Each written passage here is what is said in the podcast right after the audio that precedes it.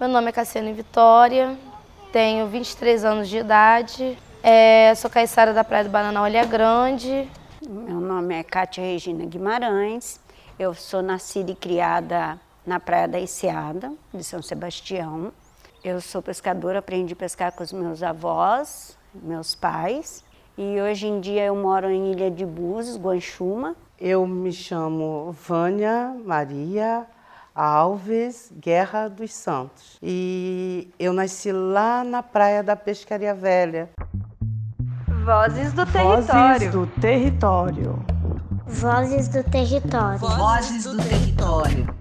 Vozes, do, Território. Nhanderecoa, Nhamombarete, Jachoqueroa, Nhanembarete.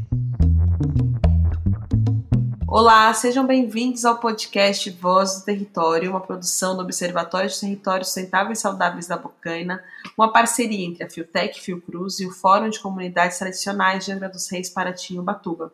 Eu sou Maite Freitas e está no ar o episódio especial do Projeto Redes, Tecendo Saberes, Construindo Autonomia. Hoje nós vamos ouvir a história da Vânia Guerra, do Quilombo da Marambaia, lá de Mangaratiba, no Rio de Janeiro, da Cátia Regina, da Ilha de Búzios, em Ilha Bela, São Paulo, e da Cassiane Vitória, uma jovem liderança da Praia do Bananal, em Ilha Grande, também no Rio de Janeiro. Se prepara para aprender com essas mulheres que representam toda uma tradição e a presença feminina na luta por direitos e preservação da cultura caiçara. Olha, este episódio está bonito, forte e empoderador. Vamos lá? A minha família, eu e várias mulheres, nós criamos filhos com a pesca. Era da pesca da garopa que eu comprava a meia, era a pesca da garopa que vinha o remédio, né? Da, de tirar os mexilhões. Na nossa época não tinha números. A gente chegava lá na, na, na, na estante, né? na vitrine, eu quero esse anzol aqui, que a gente achava que podia pescar, né? Um anzol de sargo ou de garopa, eu quero esse aqui. E eu tive meus documentos apreendidos porque eu não sabia o número do anzol que eu pescava garopa. Pessoas que nunca pescou garopa, nunca pegou um mexilhão, recebe defeso porque tem esses conhecimentos. O maior desafio é essas, essa luta que eles estão tendo sobre muitas coisas que estão proibindo sobre as redes de pesca, né?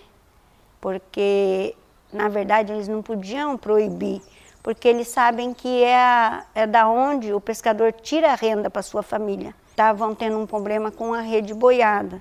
Então é uma rede que na época de, de vários tipos de peixe, é a rede que eles mais usam, que é quando eles ganham mais. Estão tentando conseguir para atualizar, normalizar, para eles continuar com essa tradição. O gasoduto ele passa bem no meio da ilha que eu moro, entre a ilha de Búzios né, e a Ilha de Vitória. Quando não tinha essa, esse trabalho que fizeram lá da passagem do gasoduto pelas ilhas, a turma pescavam bastante, não perdiam é, materiais de pesca, né? E depois que fizeram esse gasoduto que passou por ali, muitos pescadores perderam muitos apretextos de, de pesca, né? diminuiu a pescaria, que até hoje eles sofrem com isso, porque no lugar que passa é um lugar que era o, um dos melhores lugares que a turma passavam para pegar camarão, largavam rede, né? Então ficou difícil para eles. Né? Até porque também depois que veio esse gasoduto, lá na, nas ilhas, que nem mais na ilha de Búzios e de Vitória, não tinha o coral sol. E depois que fizeram o gasoduto, apareceu muito. Que até os mariscos, os mexilhões que tinham nas pedras, hoje em dia não tem mais. O coral tampou tudo. E nem os peixes também não tem na costeira, então fica difícil, né? Então a gente já começa dali, da, da escassez da, pe da pesca, a qualidade do pescado, tudo isso. Ah, hoje em dia não tem mais época da lula, lula demora tantos anos. Então, assim, quando a gente analisa ah, o tamanho do impacto, ele já está grave, né? Mulheres que pararam de pescar, elas estão mais na roça agora, mas a pesca continua bastante. Os homens e os nossos filhos também estão tá seguindo o mesmo rumo, graças a Deus. Ah, eu vejo que elas estão lutando por, por elas e pela família, pela tradição, para manter a tradição do lugar que elas moram. elas também seguir ajudando, incentivando a comunidade para não perder a tradição e não perder o foco do crescimento na comunidade.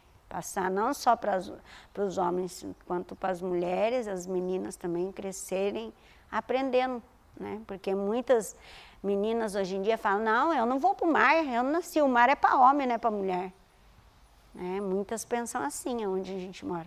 E as mulheres de Marambaia não podem ser dispensadas porque elas são necessárias. As mulheres estavam indo para a luta para garantir a permanência no território. São elas que vão pescar junto com os maridos, são parceiros de pesca. A mulher remenda a rede, o marido também remenda a roupa. É a coisa mais linda aqui você vê uma mulher na luta. Você vê uma mulher enfrentando, né? Enfrentando a vida, enfrentando. É, é... E não é com flores, não. A gente aqui, a gente vai à luta com machado, com foice, com enxada, com facão. Também vamos com tesouro, também vamos com caneta, lápis, com o caderno. Os conhecimentos que a gente, os contatos, os conhecimentos que a gente tem, a gente sabe o, o valor, a imensidão, a riqueza, a grandiosidade de ser um caiçara, sabe? Eu moro aqui, a terra é minha, o mar é meu, então assim, é, já ter isso dentro da gente, já é uma sementinha que existe. A gente nasce com essa semente, vai crescendo com ela. Aí só basta germinar na comunidade, na nossa casa, né? Porque a comunidade é a nossa casa. Tendo conflito, não tendo conflito, é, é a nossa casa. Então a gente tem que lutar por ela. Então a gente tem que vestir, né? A armadura e a luta. Um objetivo a gente tem. Então é isso, é lutar pelo que é nosso por direito. O projeto Redes é fruto de uma parceria da Fiotec Fiocruz por meio do Observatório, dos Territórios Sustentáveis Saudáveis da Bocaina, do Fórum de Comunidades Tradicionais da Universidade Federal Fluminense e da Universidade Estadual Paulista resultado de uma condicionante exigida à Petrobras pelo licenciamento federal conduzido pelo IBAMA, o projeto de educação ambiental Redes é uma política pública conquistada por comunidades tradicionais pesqueiras impactadas por empreendimentos de petróleo e gás natural no litoral norte de São Paulo e no litoral sul do Rio de Janeiro. Acompanhe o projeto Redes e ouça os outros episódios do Voz Território. Até a próxima!